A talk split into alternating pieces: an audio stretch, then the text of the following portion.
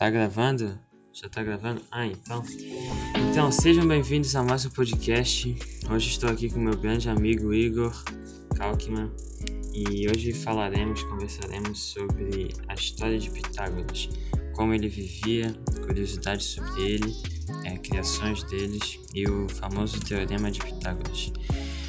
É, agora eu vou perguntar para o meu grande amigo Igor o que ele acha, o que ele sabe sobre Pitágoras, o tão famoso matemático e filósofo? Bom, então, Pitágoras foi um filósofo, matemático, astrônomo e músico grego pré-socrático. Ele nasceu na ilha de Samos, lá na Grécia, no ano aproximado de 570 a.C.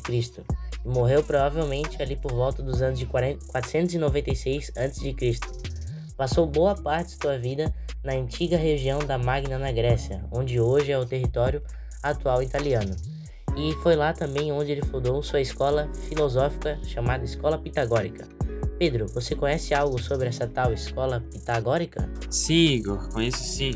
A escola pitagórica, fundada por Pitágoras, foi uma influente corrente da filosofia grega, a qual pertenciam alguns dos mais antigos filósofos pré-socráticos. A escola defendia que todas as coisas são números e o princípio fundamental de tudo seria a estrutura numérica. Os pitagóricos faziam uma amalgama de concepções, como era comum na época.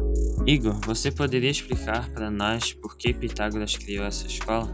Claro, Pedro, posso sim. Bom, Pitágoras criou essa escola justamente porque, como ele viajou o mundo, né, a maioria da parte ele viajou com seu pai, ele absorveu muito conhecimento, não só de matemática, mas também de ciências, culturas e entre outros.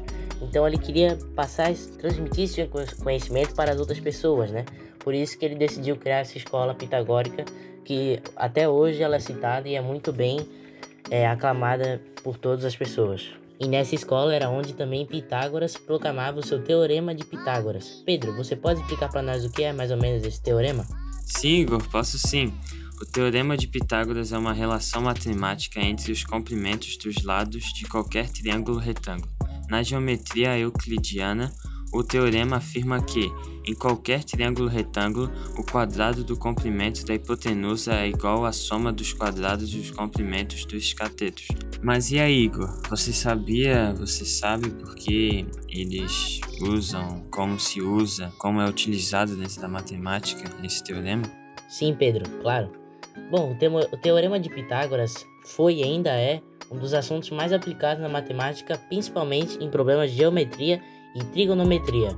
O teorema serve, sobretudo, para relacionar os lados de um triângulo retângulo, figura geométrica plana composta por um ângulo reto de 90 graus e outros dois ângulos agudos menores que 90 graus.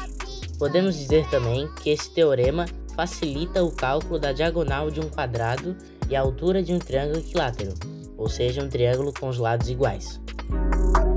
Bom, mas então, voltando mais um pouco para o assunto extremamente do Pitágoras em si. Você sabia que eu tenho algumas, é, algumas curiosidades sobre ele? Então, tem uma curiosidade que é muito, né, muito peculiar, que é o Pitágoras e a música. Pitágoras descobriu que a altura de um som tem relação com o comprimento da corda que, ao vibrar ou produzir Exemplo: se dobrarmos o tamanho de uma corda que produz a nota Dó, obteremos a mesma nota mais grave. Ele identificou ainda as subdivisões necessárias para subter as demais notas. A ele é atribuída a descoberta dos intervalos musicais. E você, Pedro, sabe mais alguma curiosidade? Sim, Igor, conheço sim mais algumas curiosidades. Eu vou citar uma. Pitágoras não comia feijão porque o feijão era parecido com feto e ele tinha medo que um bebê germinasse em seu estômago. Engraçado, não? Bom, e outra curiosidade que não podemos deixar de falar é que Pitágoras percorreu por 30 anos o Egito, Babilônia, Síria, Fenícia e talvez a Índia e a Pérsia, onde acumulou ecléticos conhecimentos sobre astronomia, matemática, filosofia, miticismo e religião ele foi o contemporâneo de Tales de Mileto, Buda, Confúcio e Lao Tse. A história de Pitágoras é muito interessante mesmo, né, Pedro? Sim, é mesmo. Como podemos ver, Pitágoras foi um grande filósofo e matemático que contribuiu bastante para os conhecimentos matemáticos que temos hoje. Eu queria agradecer ao meu amigo Igor e a todos os ouvintes por nos acompanharem até aqui. Até a próxima. Tchau.